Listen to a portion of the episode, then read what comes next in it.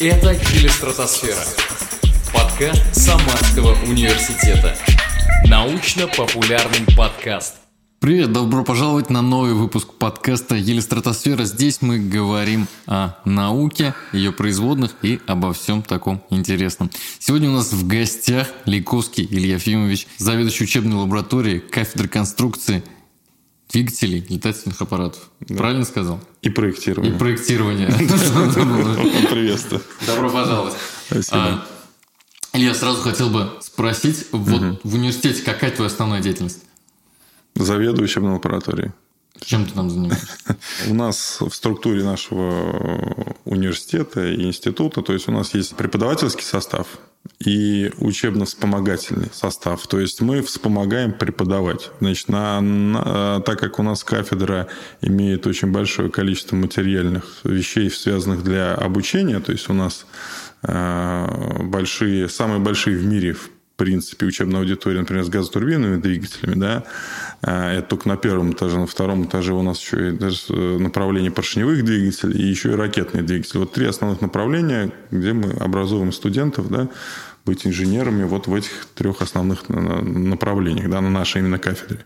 Соответственно, это все требует внимания, это все требует того, чтобы это работало. У нас мы оживляем, в том числе для учебного процесса лабораторных работ, всякие узлы двигателей. То есть и у нас, как ты, наверное, видел, есть и двигатель, который работает виртуально, конечно, понятно, там привода, все это. Mm-hmm. То есть это все нашими силами. Плюс там методические пособия. Сейчас мы занимаемся активно VR, например, да, то есть у нас есть модели, 3D-модели двигателя, потому что сейчас представление информации все привыкли уже посмотреть, да, там в объеме, какой-то ролик, еще что-то. Если, например, раньше а, нашему мозгу, там, 80-е, там, 90-е годы наших предков, э, когда они учились, да и я когда учился, да, то есть а, черчение, когда проходишь, ты уже начинаешь визуализировать у себя в голове, там, угу. разрез, там, я не знаю, там, кружок. Я, я видел на кафедре эти разрезы огромных да, размеров, да, невероятно. Да. И вот это все да, и это уже должен... Вот для меня, я когда э, пришел сюда работать, это было в 2013 году,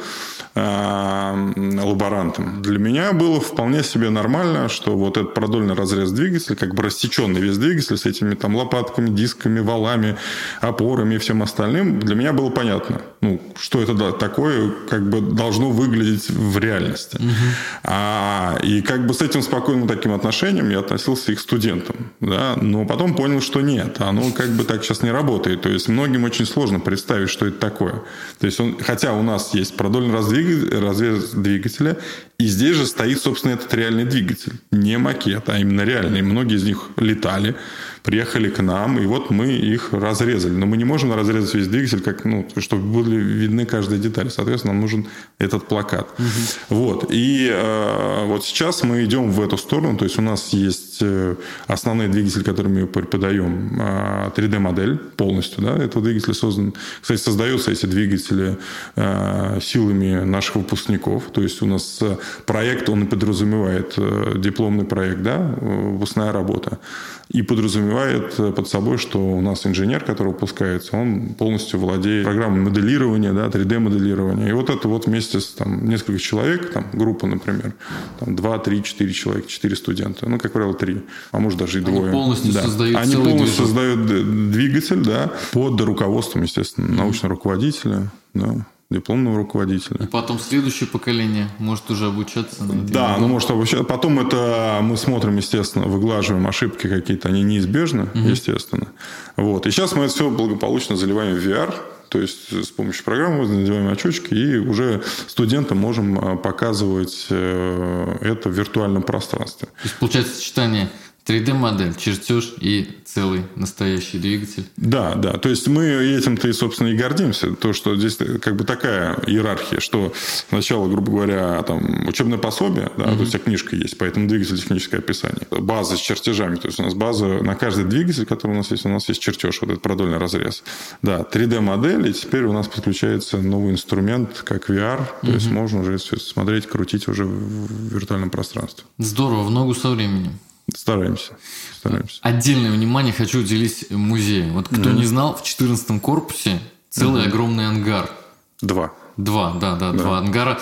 И Потолок. Сколько метров потолок? Я даже не знаю. А, Ну, 6. Метров, да, 6 метров шесть. потолок. Огромные двигатели, настоящие, Настоящие. которые летали, которые вы восстановили. И какими... Это все своими силами, да? А когда все это началось? Это началось самого начала основания нашего вуза в 1942 году. Были э, моторные классы, их так называли, да. Э, В основном, естественно, это была поршневая техника, э, реактивная техника, газотурбинных двигателей тогда не было. Находились мы, кстати, здесь торговый центр «Вавилон». Вот это был как раз... Это был корпус корпус, да. аэрокосмического Да, тогда корпус университета. номер два. Да, да, да. Что И это- случилось что случилось? 90-е в случились. 90 Нет, там есть такая легенда, я не знаю, правда или нет. Ну, короче говоря, э, так как логистически это достаточно тяжело, что ВУЗ был развит... То есть, это новый кампус был. Да? А он активно начал развиваться в 60-е годы. Чтобы э, ты понимал, Самара после войны, ну, то есть после Великой Отечественной, да, она заканчивалась на, э, в районе, значит, спуска Осипенко. Там фактически кончалась жилая Самара. Я думал, советская армия. А там дачи, наверное, уже были. И там строй, и как бы она развивалась с двух сторон, так как А, ну да, Безымянка точно, это точно. были Два города. по- промышленные районы, да, то есть там и, соответственно, рядом с каким-то предприятием сразу вырастал городок, да, то есть, там, чтобы сотрудники жили рядом с предприятием, да. А, ска- скажем так, центр Самары и старая Самара это вот до улицы Осипенко, грубо говоря. И потом уже, и понятно, что Самара шла дальше. То есть вот завод имени Масленникова, который сейчас значит, его уже нету и строят высотки, да, и это было за городом, это еще в царское время было сделано. То есть это там пороховой завод. А, Ну да, логично. Дальше Постникова овраг, уже да, санатории да, и да, дачи. Да, да, и Ну, дачи. да, То есть да. просеки это были дачи. Да, Сейчас просеки у нас внутри сама. Вот. А, Соответственно, это был новый кампус. 60-е годы также это бурный, совершенно ну, это невообразимый для сегодняшнего времени рост э, вот, двигателестроения непосредственно. А, Почему? Да потому что, собственно, у нас активно развивается направление газотурбинных двигателей. Оно просто вот каждый, там буквально 5 лет новый двигатель, несколько новых двигателей даже. То есть у нас порядка только пяти основных конструкторских бюро, которые сконструировали газотурбинные двигатели. Газотурбинные двигатели, это Да. самолетные. А, ну, и, и- И ракетные ну, тоже. Нет, ну газотурбины это само, да, в основном самолетные. Ну, мы можем их использовать на земле, мы можем автомобили. Нет. Там Ну, принцип того, что есть. Вообще, я говорю, инженеры, э, двигателисты уж тем более, они люди простые. Они вот что видят, то и называют. Например, у нас там например, классификация там, камер сгорания. Трубчатая, трубчато-кольцевая и кольцевая. Почему? Потому что не смотришь, а если она трубчатая, значит там трубки идут. Если трубчато-кольцевая, значит там в кольце находятся трубки. А если она кольцевая, значит просто сделано кольцом. Все очень просто. Логично. Да, логично. Газотурбинный двигатель – это та же самая история. Газотурбина. То есть, мы генерируем где-то газ, у нас есть турбина. Вот. И, соответственно, за счет этой турбины мы питаем компрессор, который забирает новую порцию воздуха да, из атмосферы, подает ее в камеру сгорания и опять на Уже, турбину. сж- уже сжатым. более. Сжатым, да. А, Нужную порцию. То есть, ну, для процесса э, горения, процесса окисления. Нам нужен окислитель. Где? Он в воздухе находится.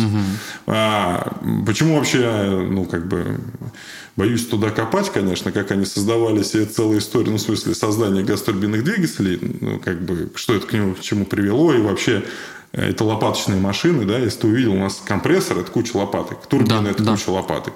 Вообще, насколько давно человечество знает лопатки? Как вот ты думаешь? С мельниц?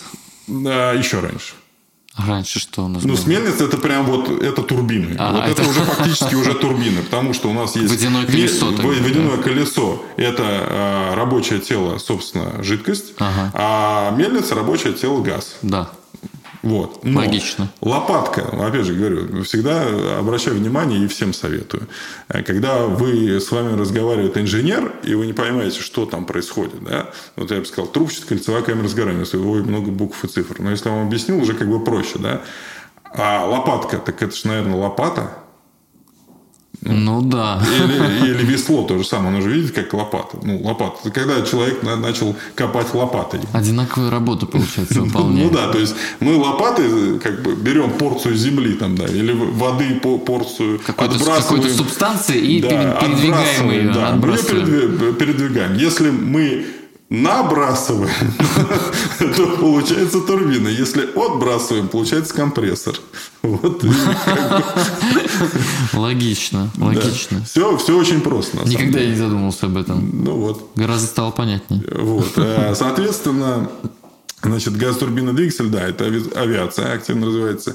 Плюс тогда наземка, мы ее так называем наземка, потому что на Земле используем газотурбинные двигатели очень активно. Самое mm-hmm. широкое применение газотурбинных двигателей на Земле. И ракетные двигатели в 60-е годы начали супер активно развиваться. То есть, это прям бум технологий. Понятно, потому что спутник Гагарин, все. Mm-hmm. Все понимали, mm-hmm. что за этим будущее, поэтому проектов конструкторских бюро и перепрофилирование авиационных э, конструкторских бюро, да, в том числе и двигательных и самолетных, начинают переводить на ракетную тематику.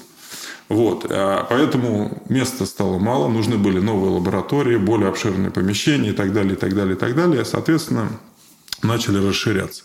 Если в 40-е годы и 50-е, значит, поршневые в основном там в классах наших были, да, то с переездом сюда стало понятно, что надо аккумулировать э, материальные значит, экспонаты газотурбинных двигателей. И как говорится, понеслось. Mm-hmm. Сейчас у нас, а, значит, экспонируется порядка 50 двигателей разных типов. А вообще, если мы говорим про количество экспонатов, э, то их на, больше на сотни. двух этажах. Да, то их больше сотни. Обалдеть. Вот. И у нас собраны все типы абсолютно. И начиная с самых первых. Например, самый первый э, газотурбинный серийный двигатель – это ЮМО-004 для немецкого самолета Мессершмитт 262. Как он здесь оказался? Результат сумрачного нацистского гения, да? Вот. Э, Драматично. А выяснил совершенно недавно, тут я, так сказать, небольшое расследование провел, вот, что это даже предсерийный двигатель. Предсерийный? Да. И он есть, у нас здесь находится? Да, и он у нас здесь находится. То есть, это была такая, даже так скажем так, это была малая серия, которая не пошла. Почему? Потому что там еще сделано все дорого-богато они потом пошли на упрощение. И mm-hmm, чтобы mm-hmm. поменьше тратить материалов дорогих, и чтобы технологические операции стали попроще, там, и так далее, и так далее. Вот у нас именно тот, который сделан дорого-богато. К сожалению, это действительно к сожалению, что наша цивилизация, она такая, ну, как сказать, э, к сожалению, временами э, стремится истребить друг друга побыстрее, поэтому каждая война – это большое количество средств начинает вкладываться в это, да, и, соответственно, это начинает еще быстрее расти. То есть, если до войны э, Второй мировой газотурбинные двигатели – это вообще экзотика такая. Угу. Многие вообще в них не верили. Он говорит, да что это такое? Эм, зачем они нужны, если у нас еще нету пика предела развития поршневых двигателей, да, там, стандартных? Зачем это вообще все надо? Угу. Куда мы там собираемся лететь? Там? Потому что, ну, газотурбинный двигатель, там предпосылка была такая, что э, винт, вот поршневой двигатель, там есть двигатель, а есть движитель, вот, что как бы двигает самолет. Да? Это винт, соответственно. Он отбрасывает массу воздуха.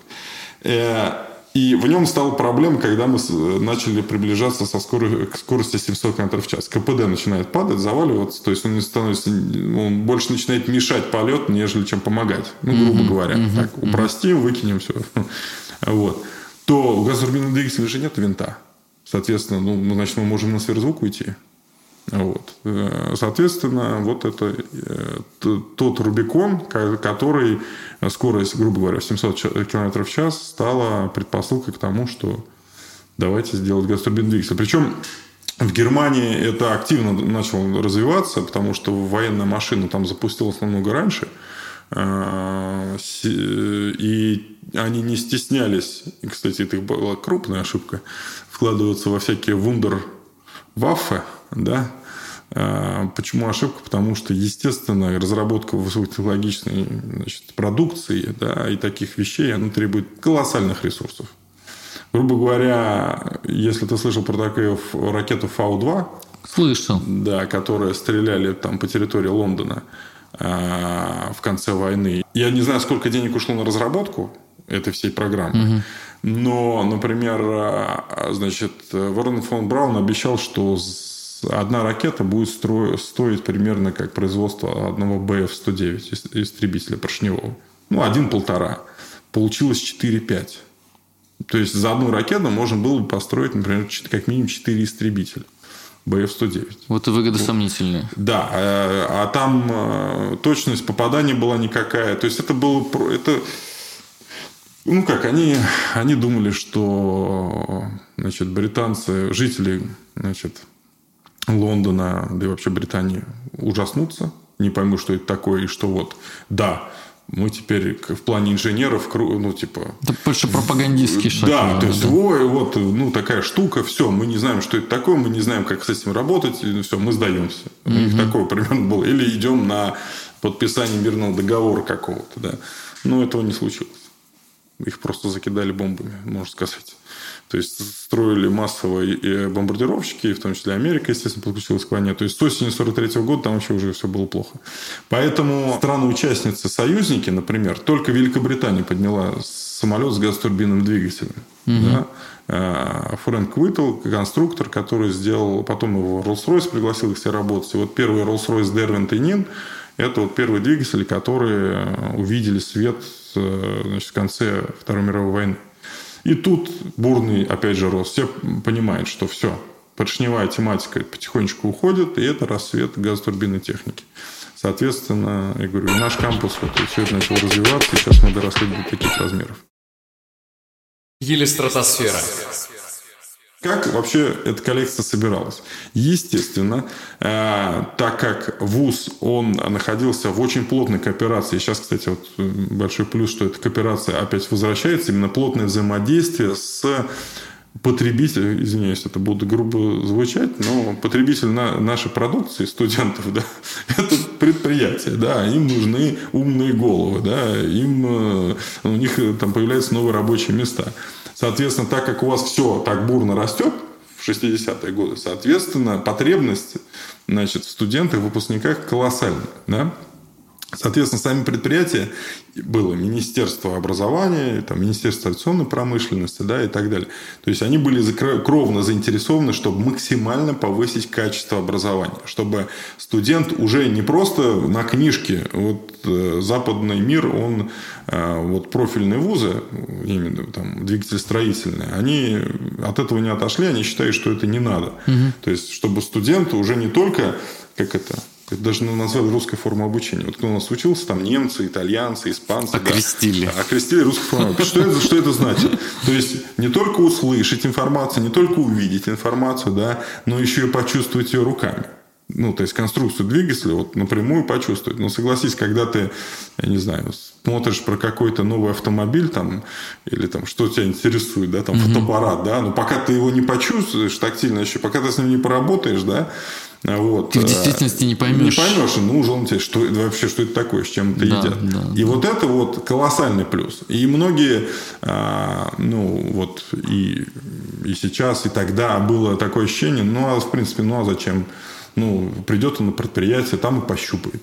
А здесь-то плюс в том, то, что ты можешь как бы поосязать э, все типы двигателей и посмотреть, как они устроены. Да? И у тебя сразу в голове, естественно, это укладывается лучше. Но еще интересный момент – ты их еще и начнешь, э, значит, обонять. Потому что, когда, ну, помнишь, что нам в ангар, когда заходил, есть же запах вот этого. Да, там, конечно. Там, так немножко примесь масла, керосина и все остальное, потому что они настоящие были. Как, ну, в смысле, ну, как бы настоящему летали. Сразу Кстати, погружение происходит. Да, то есть у тебя полное погружение. Да. Да, то есть ты фактически вошел к нам в ангар, как у нас зашел какое-то предприятие, да, где они там производят. Да круче, чем на предприятии. Предприятие это ряды станков обычно, да, что да. тоже на самом деле впечатляет человека, который до этого не был никогда на предприятии. Но на самом деле музей и что-то невероятное. Я до сих пор помню первый раз. Только начал работать в университете, и вот мы пришли снимать вот uh музей, я вижу главный вот этот, когда заходишь, огромный э, двигатель, эти uh лопатки uh в половину моего роста, ну просто что-то, конечно, uh впечатление очень мощное. Да, э, собственно, для этого мы все собираем и приумножаем. Вот сейчас, например, э, последнее наше замечательное такое приобретение – это двигатель компании Pratt Whitney, это Америка-Канада, угу. двигатель турбовинтовой ПВ-118. Такие двигатели, например, сейчас активно устанавливаются на ТР-72, региональные всякие самолеты турбовинтовые с винтом, то, что летает Вот, то есть мы не оставляем, так сказать, нашу деятельность в плане нам нас ругают то, что нам девать некуда, ну потому что мы уже это, но мы жадные. Надо, надо вторую полочку, потом ну, вот, третью вот полочку. уже спроектировали полочку, сейчас нам предприятие, если все будет хорошо, нам предприятие поможет и сделать полочку. Потом студенты с биноклями, театральный такой. Не, мы развиваемся и дальше восстанавливаем, то есть у нас еще вот моя деятельность заключается в чем? Вот ты видел, наверное, что двигатели многие препарированы, то есть они да, вскрыты, да, да, то есть да. видно внутреннее устройство. Вот не скажу, что, наверное, половина, но около того, это все сделали мы своими руками. Вот. Ну, до меня мои предшественники как сейчас... это происходит? Не, не ну, болгаркой же? Болгаркой. Бар, болгаркой, В том числе... Я, болгарка вообще замечательный инструмент. Вот. Э, не, у нас есть, конечно, конечно, у нас есть и плазморез. А, вот. Но это болгарка прям нам в помощь. Соответственно, двигатель нужно что? Его нужно, в первую очередь, там, отмыть, снять с него все навесное оборудование. То есть, и начать его разбирать. То есть расстыковывать его узлы. И это, кстати, очень интересная задача. Угу. Почему? Потому что, как правило, нужен специнструмент. Вот у нас такую историю скажу. У нас сейчас почти готов НК-12СТ. Это двигатель, ну, чтобы вы понимали, он массы порядка трех тонн. С подставкой это того больше. Двигатель. Нет, это турбовинтовой, двигатель. Это наземный вариант двигателя, который устанавливается на бомбардировщике Ту-95. Угу. Мы его разбирали. И нам изготавливали в том числе спецключи. То есть нам нужно там совершенно все нестандартно. То есть, например, чтобы расстыковать вал, да, который там длиной 3 метра, и в нем стоит такая специальная гайка, которая затянута моментом там эгиге ого там 20-25 килограмм на метр. Угу. Вот, соответственно, чтобы ее раскрутить, он уже поработал, уже он в эксплуатации был. Он, кстати, рекордсмен по наработке. Ну, не, не наш именно двигатель, а вообще этот парк. Почему рекордсмен? У него гарантийный ресурс 33 тысячи часов. Угу. Там, ну, был когда-то там 10 тысяч, 20 тысяч. Ну, последнее вариант, если, например, 33 тысячи. Так вот, и, соответственно, а этот двигатель прошел больше 80 тысяч без капитального ремонта. Без капитального? Да, то есть ремонтировали, понятно, что-то меняли, что-то это, ну, вот как стоял, кстати, в Казахстане качал газ. Вот. А, и вот, значит, э, нам его привезли, угу. чтобы мы из него сделали экспонат. Так вот, расстыковываем, значит, что, что это, как это происходило. Это было вообще жалко не осталось, нас никто не сфотографировал, не, не велась видеофиксация. Мы, значит, изготовили ключ. Э, он по диаметру, ну, примерно 150 миллиметров. Головка ключа, да, который вставляется. Приварили, соответственно, значит, вал. Рычаг. Рычаг, да, маленький, чтобы туда вставить трубы. Ага, ага. И мы вдвоем э, моим коллегой прыгали на этих трубах, прыгали. То есть два человека. Э, точнее, я держал, а или я прыгал. Ну, короче говоря, ну, представляю, значит, длина рычага это примерно метра полтора, ага. и я вешу, грубо говоря, 100 килограмм. И я прыгаю на этом ключе, чтобы начать отворачивать эту гайку. Отвернули. Вот. Ну, это так, маленькая ремарка, как это все дело происходит. А потом это все расстыковывается, разрезается, то есть помещается, и обратно надо это все собрать. Угу. Причем мы собрали это так, чтобы это еще и ротор остался вращаться. То есть, чтобы его не заклинило, не перекосило, ничего. Вот. При этом э, студент участвует в этом. То есть, э, э, те ребята, которые хотят потрогать железо, добровольцы, скажем так, они приходят, и вот под нашим непосредственным руководством э, все это дело делают. Я думаю, это очень интересно для студентов в плане того, что сейчас все на компьютерах происходит. А это ты реально можешь... Да, ну у нас есть еще замечательная штука. Это учебный аэродром. И многие студенты, которые работают на учебном аэродроме, то есть возятся в самолетах, у нас еще и возятся Учебный аэродром – это Алексеевка. Смышляевка. Смышляевка. Да. да. То есть, с помощью студентов, да, вот мы это все дело э, э, создаем и пополняем нашу коллекцию. Из э, вот последних таких интересных вещей для нашей коллекции, то, что мы сделали ну, мы даже, скажем, больше реставрировали. Получилось так, что нам достался двигатель МК-4, который пошел тоже в маленькую серию, но остался фактически на полке, то есть его не использовали потом. А, создавали его вообще в очень сжатые сроки, кратчайшие, но конструкция на тот момент была настолько современная, что она даже ну, как сказать, не совсем вписывалось в то, что хотели заказчики, да, Министерство авиационной промышленности. Двигатель НК-4, это конец 50-х годов, э, и там же у них есть номера, ну, вот, э, там, например, первый двигатель, да, там, второй, третий. Угу. И, как правило, в советское время э, было в некоторых программах только порядка 20 экспериментальных двигателей. То есть, вот, значит, создается, вот нарисовали чертеж. Э, это чтобы, вот, кстати, нашим будущим студентам не обольщайтесь. Вы нарисовали, и это, как правило, работать не будет. Потом, и собираться даже иногда не будет. Да? То есть, на вас будут там кричать из цеха, там, значит, ты что там нарисовал, там мы собрать мы сделали, а собрать не можем. Это вообще, на самом деле, для, вот как собирается газотурбинный двигатель, да, это вообще свой мир. То есть это вот технология сборки, это надо... Одно дело чертеж, другое дело подгонка по месту или как Не подгонка под место, а вот а, последовательность сборки. Ага, ага. То есть, ну вот ты видел же, вот он большой стоит, вот там лопатки внутри, вот там ротор, ну окей, там что-то вращается, угу. да. А как ты вот эту последовательность, то есть лопатку вставил диск, диски собрал в этот ротор, а потом как ты вставил ротор туда вовнутрь, как, значит, этот корпус ты поставил. Те же, э, там же еще надо следить, должно быть технологично, да, сама сборка, да, ну, вот. плюс ну и конструкция, все зазоры. Да, все. зазоры. Ну и конструкция это же сама должна быть оптимизирована, в, чем, в том числе и по весу. Угу. Поэтому ты не можешь там взять там большой, несколько больших болтов, да, там, закрутить там как ты хочешь. Нет.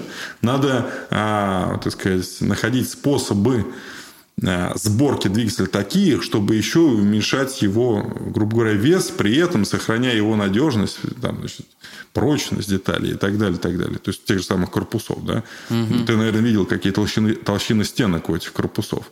Вот давай с тобой представим просто немножко окунемся, что а, будущий инженер, там, двигателист, а, вот какие перед ним стоит задачи. Вот про камеры сгорания мы уже там сказали, кольцевые и так далее, трубчатые. Вот давай представим, значит, а, объем камеры, там, например, если мы возьмем, ну, не знаю, более-менее современный D-36, которые сейчас стоят D-436, например, на самолеты B-200, которые тушат пожары, угу. которые вот сейчас они во всем мире промелькали в прошлом году, в том числе и в Турции, да, то есть там все радовались, там наши российские самолеты прям, они... Я видел фотографии. На, на воду, э, даже не останавливаясь, да, забирают воду и дальше полетели. То есть ага. они касаются воды, за несколько там секунд они набирают баки, которые в них находятся, и дальше он полетел. Там стоит D436 двигатель. Угу. Двухконтурный, э, турбореактивный. А вот, вот на примере его. Там, значит, э, ширина значит, камеры сгорания, да, то есть объем, вот эта вот да, высота, что-то порядка, наверное, 10-11 э, сантиметров. Да? Вот там внутри этих 10 сантиметров горит пламя температуры 2000 градусов Цельсия. Да? Жаровая труба, труб, э, значит, где он все это горит, да, толщина стенки полтора миллиметра. И толщина стенки самой камеры сгорания, которая закрывает это все дело, где это все дело горит, да, угу. а, тоже примерно полтора миллиметра. То есть полтора миллиметра металла удерживает 2400 градусов Цельсия. То есть там так организован процесс, что, Охлаждение? Что да, э, жаровая труба омывается этим воздухом охлаждаемым, чтобы, естественно, двигатель где стоит? В самолете. Ты не имеешь сделать э, температуру стенки больше, чем примерно 250-300 градусов Цельсия. Угу. Не имеешь права, потому что ну, это как бы там и проводка внутри мотогондолы, в которой находится, да, внутри корпуса. А, то есть полтора и полтора. И вот, грубо говоря, 3 миллиметра металла у тебя держит э, ту энергию, которая это в, темп, в температурах. Если мы будем э, говорить про...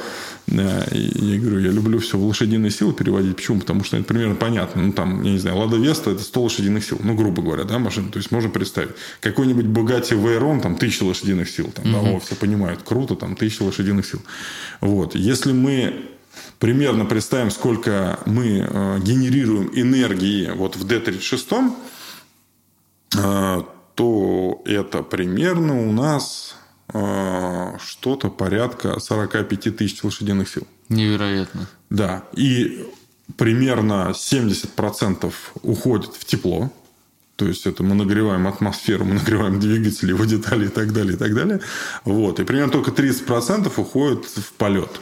То есть это вот тяга, тяга, которую генерируют mm-hmm. двигатели, да. А, у турбовинтовых двигателей КПД выше, у, значит, у двухконтурных двигателей он пониже. И вот 45 тысяч лошадиных сил у тебя скачут единовременно, то есть в этих маленьких тоненьких стенках, и этот двигатель еще должен проработать до там, первого ремонта несколько тысяч часов. То есть, сам понимаешь, да, то есть он должен быть э, надежным, мощным, но при этом легким. И вот так у нас э, эти экспонаты рождаются, вот настолько они уникальны. Например, двигатель НК-88. Э, это вообще уникальная такая штука. Наверное, много раз говорю уникальный, да? уникальный, уникальный, потому что, не знаю, он уникальный в Кубе. Почему? Потому что наша с вами страна, которая когда-то называлась Советский Союз, единственная в мире полетела на водороде. А это почти вот, экологи, супер экологически чистый вид топлива. Да? Всем говорю, где та Грета Тумберг, которая, значит, плачет, там все хнычет. Я говорю, вот наша страна ответила на эти вопросы. Ну, в плане авиации. Переходите на водород, переходите на жиженный природный газ. Оба этих двигателя было сделано здесь у нас, в городе Куйбышеве, сейчас Самара, да, в КБ Кузнецова. Наши выпускники непосредственно учали, вот тут, они участвовали в этом во всем, угу. в создании этих двух двигателей. Значит, а, тогда это был фурор. Мы летали на нем. То есть, был сделан самолет Ту-155, и один из двигателей был э, заменен на вот этот вот водородный НК-88. По конструкции это тот же самый двигатель, который стоит на Ту-154, но самая, как говорится, соль земли, изюм и, и все остальное заключается в топливной аппаратуре. Потому что водород э, тебе нужно возить в жиженном состоянии. Угу. Да? То есть это... Очень высокое давление.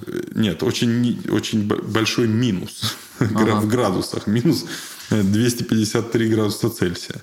Да? То есть это криогенный вид топлива. Соответственно, он в виде жидкости попадает в двигатель. В двигателе газифицируется в теплообменнике, то есть он из жидкости превращается в газ. И уже в газовом состоянии идет в камеру сгорания. Вот. А, причем тогда этой технологией очень интенсивно интересовались европейцы. Почему? Потому что у них тоже была такая целая программа, Криоплан mm-hmm. называлась. То есть они, фирма Airbus хотела быть лидером в этих технологиях и летать уже на жиженном водороде. Причем я знаю, что там прения были, когда мы попробовали, и на основе нашего опыта наши специалисты уже говорили, не водород, жиженый природный газ. А, почему? Потому что с водородом там с экологией очень интересный вопрос. То есть ты берешь как бы водород, да, H2, а кислород из атмосферы, у тебя на выхлопе H2O, угу. то есть пар. Казалось бы, круто, 5 баллов, да, все, летим дальше. Ну, типа, супер технология. Но в воздухе-то есть еще и азот, да, Соответственно, он тоже начинает участвовать в процессе горения. И вот окислы азота, NOx, там рождаются очень активно. Угу. И поэтому мы, тогда, то, там очень связь завязана на температуру горения. Чем выше она, тем хуже, тем больше рождается вот этих NOx. А, и это проблема. А когда мы проработали фирму Кузнецова, КБ Кузнецова, проработала НК-89 на жирном природном газе, стало понятно, что это даже интересней.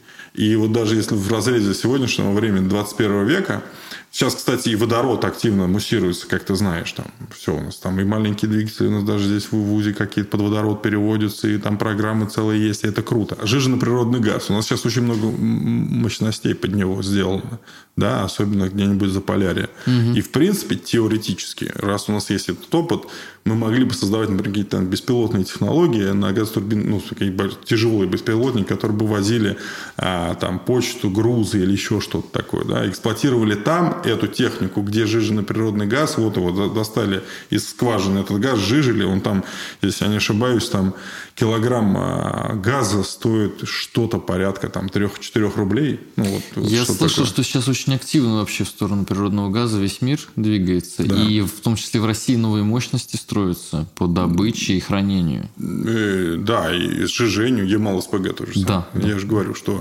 это, ну, это сейчас мейнстрим. Mm-hmm. И вот, вот вам тебе опыт конца 80-х годов, вот, пожалуйста, он был сделан. Готовые вот наработки. Да, готовые наработки.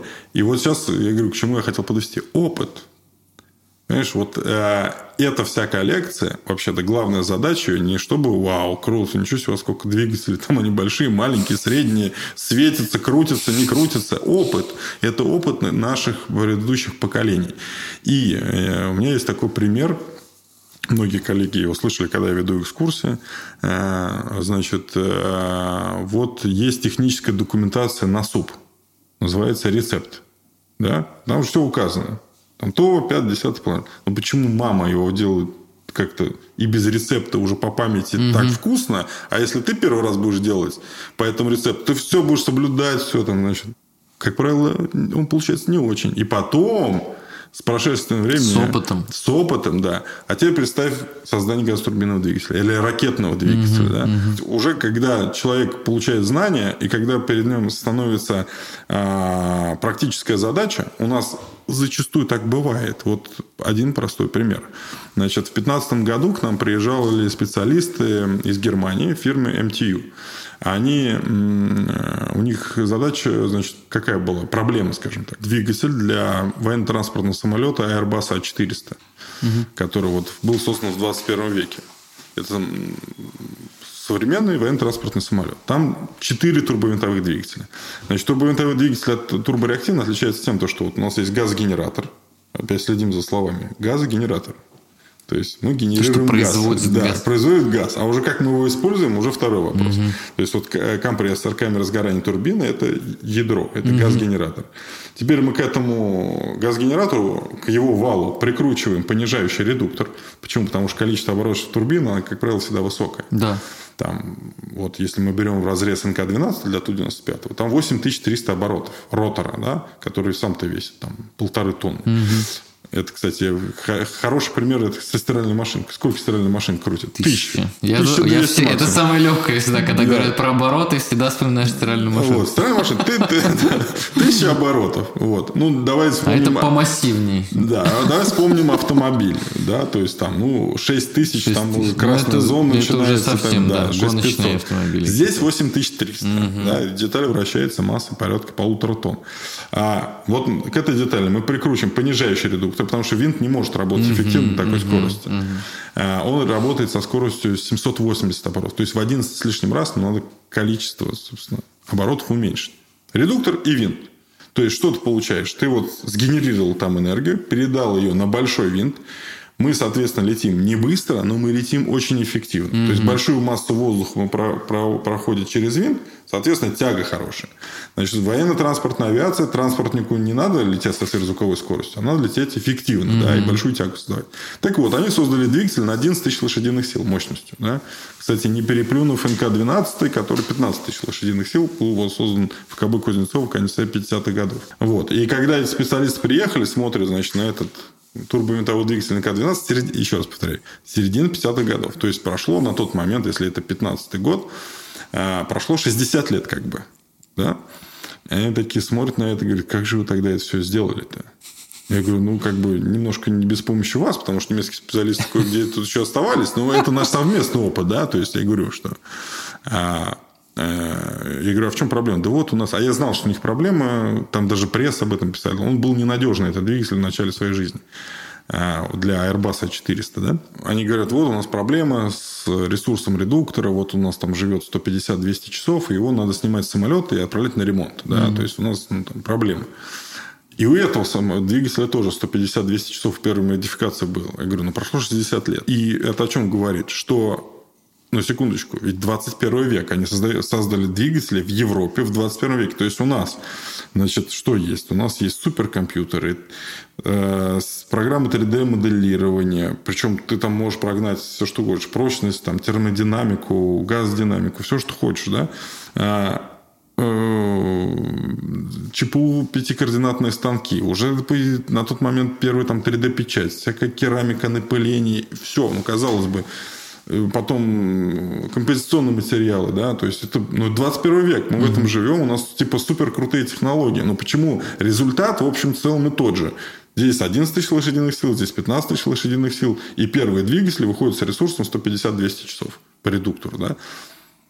Оказывается, что сколько бы ты ни обложился вот этими компьютерами, это инструмент, да. В 50-х годах вот мощность, я не знаю, твоего телефона, э, вычислительная мощность, она мощнее, чем все компьютеры на планете Земля в 50-е годы. То есть там люди считали с помощью логарифмической линейки, да, угу. там, каких-то механических калькуляторов, тогда такие были, вот, но не более того.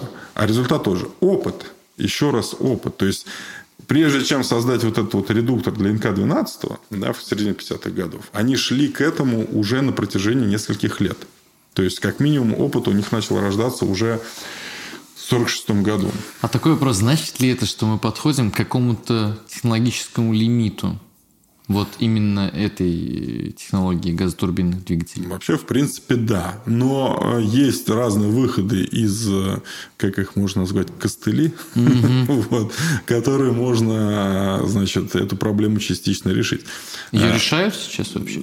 Как пока, это происходит? Не, ну, пока, ну вот, например, тот же самый редуктор, это вообще вещь очень золотая сама в себе, потому что она а, ну, как бы так попроще сказать, развязывают руки угу. во многом. То есть, почему? Есть определенное количество оборотов, где газгенератор работает эффективно. Если ты выходишь за эти обороты, то есть у тебя вот, например, 8300, грубо говоря, плюс-минус 100 оборотов. Угу. Это максимальная эффективность твоего газогенератора. Вот этот диапазон скоростей, ты поставил редуктор, да, и ты себе немножко руки развязал. Потому что э, с помощью, если у тебя турбовинтовой двигатель, да, с помощью установки лопастей ты можешь вот это, он, винт же он потребляет энергию, да, и компрессор потребляет энергию, да, а, ты поставил другой угол, и потребитель поменял свои характеристики. То есть, угу. он, например, больше или меньше. Соответственно, ты можешь остаться всегда на одних и тех же оборотах, но меняя шаг винта, ты, собственно, меняешь режим работы. А, соответственно, это крутая технология, и сейчас она активно развивается. А, развивается даже не в турбовинтовых двигателях, а в двухконтурных двигателях, да, в современных лайнерах. Они уже серийно производятся. Такие двигатели, кстати, достаточно давно. Но вот массово сейчас на двигателях больших достаточно тяг это Pratt Whitney, это редукторный привод вентилятора. Серия двигателей э, Pratt Whitney 1000G, G, то есть Gearbox. То есть там стоит редуктор понижающий, он вот этот вентилятор, который значит, мы все видели, собственно, на самолетах, да, угу. он и приводит в действие. А, тем самым мы делаем более легкую, короткую турбину, потому что у нас эффективность, то есть мы можем работать на более высоких оборотах этой турбины, соответственно, эффективность ее получше. А, вот одна из технологий, которая нам дает э, выход из некого тупика потому что нам надо увеличивать вентилятор, чтобы он был более эффективный, да, то есть больше воздуха он угу. э, через себя проводил, но мы не можем увеличивать турбину за количество оборотов, да, то есть на нее надо делать медленную, соответственно, все это дело начинает расти. Сейчас прямо вот на сносях у Rolls-Royce ультрафан, э, то есть это двигатель еще большей тяги, тоже при, редукторный привод вентилятора. А, вообще, опять же, наша э, страна, э, Советский Союз дал ей ответы на этот вопрос. Турбовентовентиляторный двигатель. У нас такой стоит, помнишь, такой с большими-большими лопастями. Вот, mm-hmm. это НК-92. Это предтеча НК-93. А, это так называемый двигатель сверхбольшой степени двухконтурности. А, и там получается как бы смесь двухконтурного двигателя и турбовинтового двигателя. То есть мы как бы винты подрезали и закрыли в капот, то есть в этот корпус, да, а, но сделали их не настолько большими, как нам нужно для этой тяги. Он развивает 18 тонн тяги. А, если бы мы делали турбовинтовой двигатель на 18 тонн тяги, то диаметр винтов был где-то 4,7 метра, а здесь 3 метра. Вот, существенно мы его, так сказать, габариты уменьшили. И, по моему мнению, это наше пока не сбывшееся будущее. То есть, ну, не сбывшееся в плане чего, в плане эксплуатации. Угу. Вот, мы, я думаю, еще к этому придем. Еле стратосфера. Самое, кстати, впечатление у меня мощное, незабываемое, даже не запуск э, ракеты, а испытание двигателя э, РД. Это был у Винтая у нас. Да, РД-107, скорее всего. Это что-то какое-то... Если ты был на испытаниях НК-33, я тоже, к сожалению, не был, но это вообще вещь в себе. То есть, э, чтобы, Я ты, хотел чтобы, бы ты, чтобы ты представил, что вот РД-107 э, и НК-33, НК-33 в полтора раза мощнее. То есть, все те ощущения, которые ты испытал, еще были бы в полтора раза больше. Это было невероятно. Эта история такая. Мы еще опоздали немножко. Uh-huh. И нужно было мне в последний момент uh-huh. разложить целых три съемочных комплекта. Три камеры Ой. с разных точек. Ну, а там экскурсия. Выстроили uh-huh. студентов. Я поставил одну точку сбоку где-то, другую точку, значит... Ничего, камера ну, прям целая, кстати. А, не, камера все нормально. Там- Микрофоны не отъехали. Это прям на краю вот этого рва. Чтобы вы понимали, там стенд испытательный, а вот этот двигатель огромный и целый огромный ров. А, сколько метров? Может быть, метров сто? А, Может, даже вот- поболее. Газоотвод, да. Да-да-да, от двигателя до вот конца, это 100-150 метров, наверное, где-то. Да, да. И я как раз ставил третью камеру, чтобы снимать эмоции э, людей, находящихся там. И вдруг э, я увидел вспышку э, света, который озарил все эти лица. Ну, я быстро настраиваю эту камеру, и начался гул. Все, как по команде, закрыли уши, Открыли рты. открыли рты, а мне надо снимать все это дело. И у меня, мне, мне все больнее и больнее. Я уже не могу это все настраивать. В результате я закрываю ухо одной рукой, другое плечом и начинаю локтем и рукой снимать. Бегу ко второй камере, потому что там у меня все пересвечено, вся картинка, там э, двигатель понятно, начал да. работать. А все, я нервничаю, потому что в последний момент еще этот рев совершенно просто из колеи выбил. Что-то невероятное. Дрожит вся земля, все тело твое.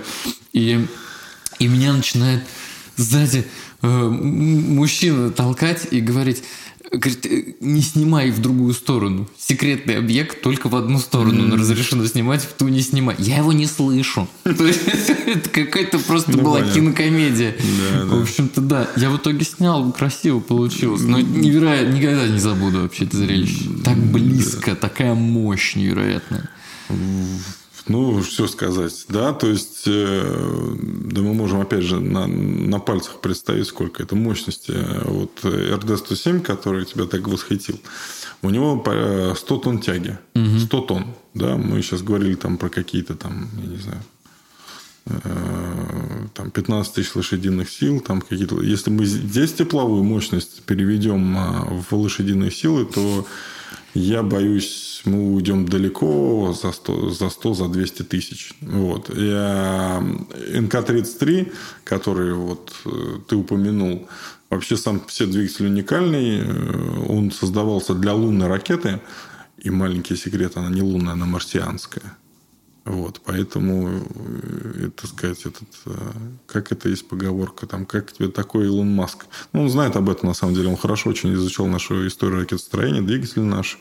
Он же хотел купить НК. и хотел НК покупать, да, потому что если мы будем говорить про э, плавно э, перейдем э, на ракетные двигатели и на двигатель НК, и на двигатель НК-33, э, он не единственный уникальный в линейке. Во-первых, уникальность его в том, то, что само конструкторское бюро и предприятие, которое его создавало, под руководством Николая Дмитриевича Кузнецова, оно же авиационные двигатели создавало, да?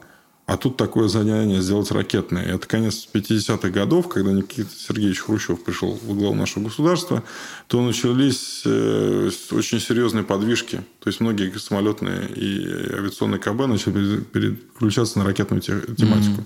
В том числе Николаю Дмитриевичу пришлось переключаться. А, Почему? Потому что то направление, которое а, было заложено, был заложен уникальный двигатель НК-6. До сих пор нет таких двигателей такого класса с такой мощностью. 20 тонн тяги на форсаже – это для больших бомбардировщиков массой 200 тонн, которые должны были лет- летать на сверхзвуке. А если мы поговорим еще... Бомбардировщики на сверхзвуке. 200 тонн массой. Да. Э, И мало того, там был проект у Бериева, который еще садился на воду. То есть это был еще и самолет э, гидросамолет, или самолет амфибия, скорее всего, да. Если что, он заправлялся от подводной лодки и летел дальше. Ну, чтобы до- достать до нашего вероятного противника, который был очень далеко. А чтобы до него достать и гарантированно, относительно гарантированно донести э, ядреную бомбу, да, с которой у него там была в его брюхе, потому что ракет тогда не было в 50-е годы, середина 50-х э, годов. Ну, баллистических межконтинентальных ракет, да. Вот, то ему надо прорывать средства противовоздушной обороны на сверхзвуке. То есть, вот это была лайка. Я говорю, у нас и 200, а, а некоторые проекты были и 250 тонн. Там 6 двигателей, каждый по 20 тонн тяги на форсаже. Я это все задавал Николай Ильич Кузнецов, НК-6, вот это вот двигатель, да.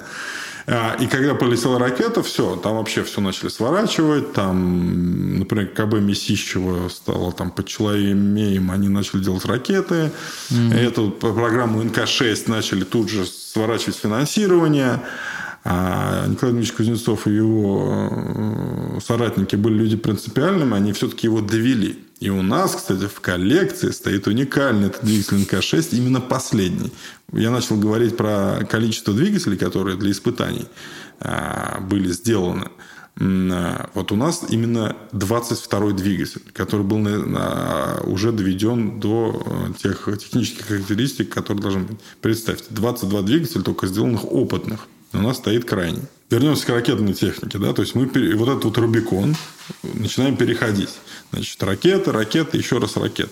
Э, все решили, решили закрывать все стратегические вопросы, ну или почти все, с помощью ракет. Задание, так как Америка сказала, мы полетим на Луну, Значит, долго-долго мы там значит, корректировали какие-то свои планы и все остальное. И в 1964 году э, значит, конструкторское бюро Королева получает задание, собственно, сделать лунную ракету.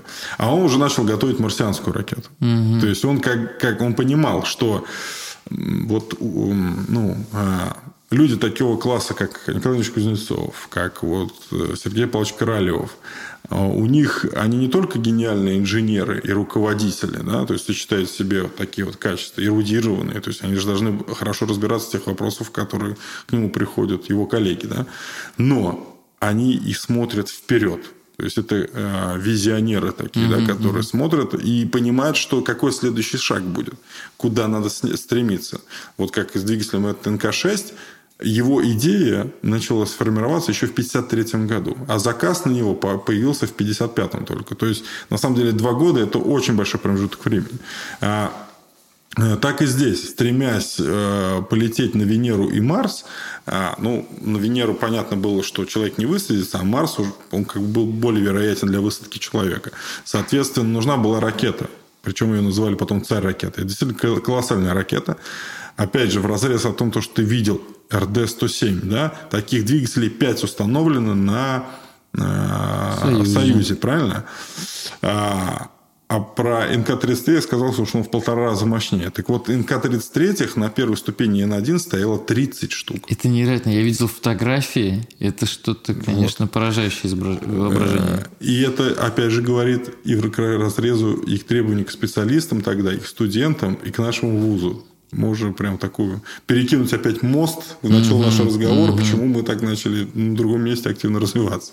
То есть э, тут специалистов просто масса нужна. Да? То есть это тогда НК-33 это был революционный двигатель. Он остается сейчас, в принципе, а, его параметры некоторые недостижимы ни одному двигателю в мире до сих пор. Хотя он, опять же, создан в конце 60-х. А он летает?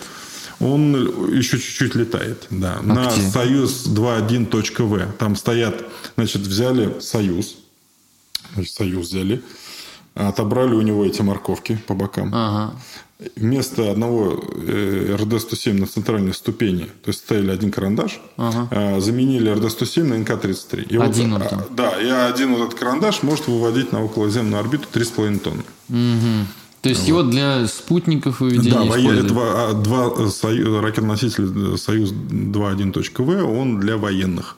А если он такой эффективный, почему да. вот его не используют? А дело все в том, что его серийное производство прекратили еще в 70-е годы и специалистов уже нет от слова совсем, которые его создавали. То есть сейчас только остатки летают? Да, то, что было создано для лунной программы. Их спрят... То, что законсервировано да. сейчас. Обалдеть. Да. Те 100 двигателей, да. Ну, у нас в обществе э, во многом развито это, значит, такое вот э, все пропальческие настроения. Ну, много в интернете, в комментариях постоянно что-нибудь не полетит, там все, вот, мы ничего делать не умеем, там, вот, у нас там... Да. Ну, хорошо, если вы понимаете, что мы ничего делать не умеем, так, может быть, вот вы возьмете, пойдете будете получать образование и сделаете как надо уметь. Да? То есть, я имею в виду то, что э, я смотрю это как не на то, что, ой, вот мы тогда делали, там бы... Да, окей, что надо с этим делать? Надо взять максимально этот опыт, да, то есть, э, во-первых, сохранить эти архивы, ну, в смысле, я имею в виду сейчас, да, э, в них разобраться, сесть, разобраться досконально, чтобы этот опыт в себя впитать, а потом сказать, окей, я его впитал, если у тебя не с кем поговорить, да, нет этого человека, который варил этот суп под названием НК-33, угу, угу. впитать него, да, привнести что-то новое, там, новые технологии, как-то это переосмыслить, может быть, создать вообще что-то на основе этого вообще, ну, кардинально другое, да, может, у тебя там озарение, и ты сделаешь. Но, опять же, вот чтобы НК-33 превзойти, это вызов. Вот это все вызов.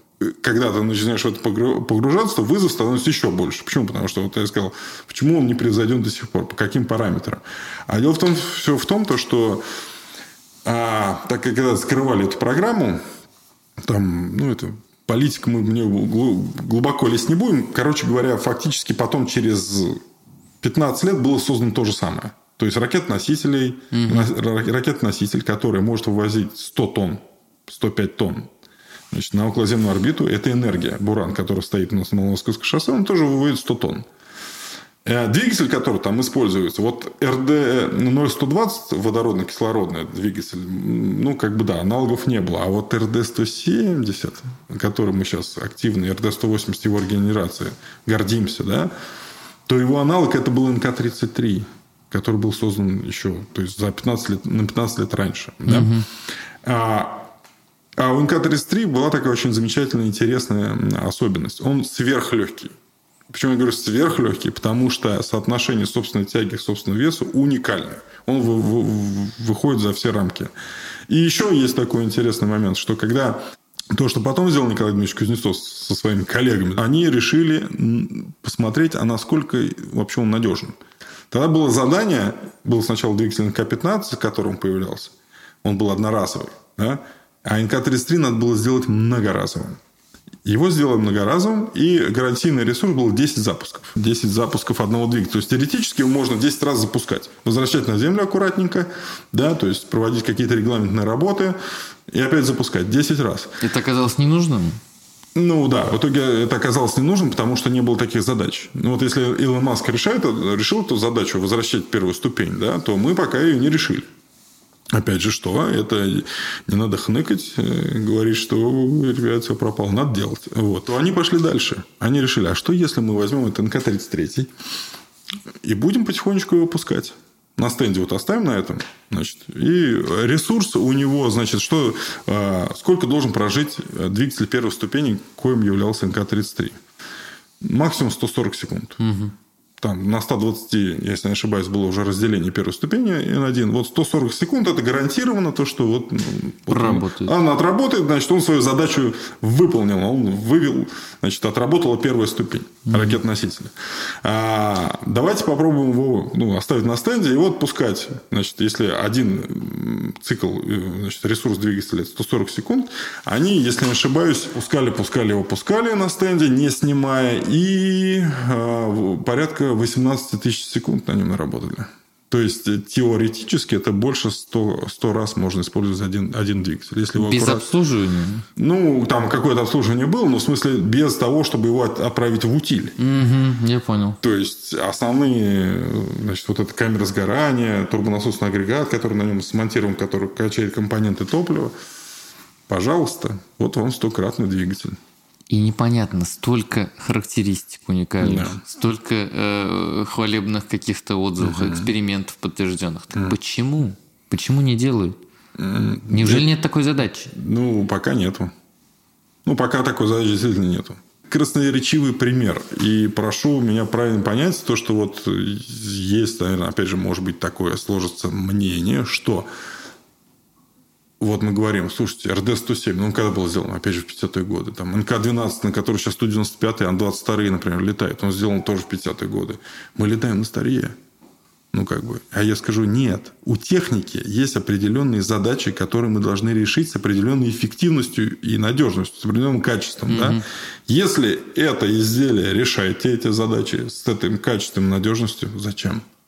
Зачем тебе это менять, действительно? То есть работает, не трогай. И, и в этом есть а, ну, такой еще резон, что на разработку двигателя, тем более современного, а, ну, есть такая, это очень грубо, конечно, но это от 6 до 8 лет и примерно столько же миллиардов долларов. Это если мы говорим за границей. У нас ПД-14, если сейчас вот который современный, если не ошибаюсь, в долларах э, что-то в районе, наверное, уже миллиарда мы уже не потратили. И я думаю, что сумма будет около двух миллиардов окончательно, когда он пойдет в серию. То есть это очень дорого. Угу. Соответственно, и здесь важность, собственно, двигателестроения, какая она стоит. А она заключается в том, что это очень, очень и очень и очень дорого. Соответственно, опыт, который ты сможешь саккумулировать и в себя впитать, опять же, через наш класс музей и двигатели, соответственно, те, что экономит время, а иногда время дороже денег, и, собственно, сами финансовые средства. Такую мысль я скажу. Вот взять самолет, забрать у него двигатель, он чем станет? Как планером. Планером. Возьмем автомобиль, заберем у него двигатель. Чем он станет? Тележкой. Ну, по, по, тележкой, повозкой. Корабль, заберем двигатель, чем он станет? Баржи какой-то, да? А, у ракеты заберем двигатель, это вообще самая страшная история. Это просто баки с топливом с какой-то да, бесполезной нагрузкой там наверху. Правильно? Вот что такое двигателестроение. Вот почему эта отрасль наиболее, ну, наверное, самая стратегическая из всех стратегических, которая может быть. Нету двигателя, все. Будешь за бортом происходящей реальности. Елистратосфера. Если мы говорим не только про стратегию, но еще и про коммерцию, так как мы живем сейчас при капитализме, да, и то есть э, там э, нужно зарабатывать денежку, то вот э, если быть внимательным, когда крупные страны разбираются между друг другом, особенно очень высокотехнологически развитые, вот сейчас это происходит с Китаем и США, то есть США вдруг поняли, что Китай вдруг делает там свои телефоны, там двигатели, все, что хочешь, угу. то что они начали им прикручивать? Как раз-таки э, санкции какие? Высокотехнологичные и против нашей страны, кстати, тоже. То есть, там, например, мы для воен... некоторые военные предприятия не могут закупить все станки потому что ага, мы под санкциями и так далее. То есть начинают выкручивать руки именно в высокотехнологичных сферах, потому что мультипликационный эффект, ну то есть ты продал телефон, ну, я думаю, все уже понимают, что вот ты купил iPhone, например, сломался у тебя экран, ну, извини, ты, ну, ты принесешь столько денег, сколько тебе скажут, в общем, целом. Да? Ну, то есть, он может реально стоить там тысячу рублей, но ценник у него будет 4, и ты его возьмешь, потому что сам телефон не, не дешевый. А если у тебя ломается двигатель, и ты его эксплуатируешь, то есть, там э, такая есть, э, ну, такая принятая вещь, ну, она на каждом предприятии по-разному, в каждой стране несколько по-разному, но в общем целом продал один двигатель, вот прибыль с него, ты еще 5 прибылей на 5, обслуживание. на обслуживание заработал этого двигателя. Там лопатки, масла, там, я не знаю, какие-то э, ремонты и пятое, десятое. То есть, это очень такая стратегически важная ну, да. отрасль. А если ты сам производишь этот двигатель и сам обслуживаешь? Да, да, да, да. Поэтому все за это бьются. И, кстати, э, можете провести, опять же, такой эксперимент – нам написать там проблемы с каким-то двигателем. Я не знаю, какой-нибудь там PS90, там PD14 современный, который там двигатели, там еще что-то. Там где-нибудь на форумах вы найдете, там у него там проблемы там с чем-то, там с камерой сгорания, например, mm-hmm. или еще с чем-то. А, вот. Э, там вот это, или НК-33, который многострадальный, там его уже и хвост, и в гриву, да у него там редуктор там не держит, там еще что-нибудь такое. Вот если вы попытаетесь найти ветки с иностранными форумами, и чтобы там у вас сотрудник предприятия этого написал где-то на форуме, какие проблемы у двигателя, ну, он, скорее всего, потом будет очень много денег должен этой фирме, потому что он разгласил коммерческую тайну. У иностранных двигателей проблем совершенно не меньше, чем у нас. В начале жизни абсолютно. Я вам привел пример простой такой. Э, про этот, э, фирмы МТУ, вот этот uh-huh, вот Airbus uh-huh. и наши НК-12. Да? Э, тут история такая, что у них тоже масса проблем. Но они летают, то есть двигатель намного больше, эксплуатация намного больше, соответственно, у них есть намного больше ресурсов быстрее решить эти проблемы. То есть, грубо говоря, у тебя есть лидерные двигатели, которые первые серии, вот они вышли, и начали летать. Средний налет... Уже прибыль приносит. Да, не, одно дело... Нет, они сначала они на самом деле прибыль не приносят. Там очень все субсидировано. И, и могу сразу сказать, что это тоже такой фейк по поводу того, что вот там, не знаю, там все суперприбыльные там на Западе, а мы не умеем деньги зарабатывать. Но есть такое тоже, да. То есть, вот у нас там суперджет на шее государства, МС-21 на шее... То есть, мы налогоплательщики, как бы это... Могу всех успокоить спокойно. Везде так. Везде так. То же самое Илон Маск, э, много историй было, то, что у него, он добивался через суды, чтобы у него заказывали, в том числе, военные пуски. То есть, он отбирал хлеб, грубо говоря, внутри своей страны, и получается, что бюджет тоже его кормит. То есть, его пуски кормят то же самое Нет, но это США. не секрет. Это не секрет, деле. да. Ну, просто я имею в виду, что вот есть такое иногда мнение, что вот, значит, на шее все. Там вот один из примеров Rolls-Royce фирма, Великобритания. Угу. Уж самая, наверное, капиталистическая страна, которая только может быть, и как бы они умеют в бизнес, да. Вот э, новая разработка такая была, э, трехроторный двигатель, э, там три ротора внутри вращаются, то есть это была такая, такая новаторская разработка, все, RB-211, да, он выходил на Lockheed 3 Star, такой самолет, широкофюзеляжный, много пассажиров везет и так далее. Так вот, они э, вложили столько денег, что они прям вот привет банкротство. Их спасало прямо правительство Великобритании. Э, то есть, получилось на двигателе столько проблем, и отказов и рекламаций, то есть ну, ты лидерный двигатель выпустил, да, ты сказал, ну, вот он будет работать 5000 часов, вот я гарантирую, он работает 5000 часов, а он через тысячу сломался. Кто платит за ремонт? Фирма, которая ну, не выдержала это гарантийный ресурс. И здесь все абсолютно так же. Поэтому надо что делать? Э, строить и летать, летать и строить. Чем больше, тем лучше. На этой счастливой ноте, я думаю, мы закончим. Спасибо большое. Пожалуйста. Это у нас все. Смотрите нас на Ютубе, слушайте нас на Apple Podcast, Google Podcast, Яндекс Музыка, Spotify, да практически везде. Э, готовим много интересного. Ставьте лайки, подписывайтесь на наш канал Самарский университет. До встречи. Это Телестратосфера. Подкаст Самарского университета. Научно-популярный подкаст.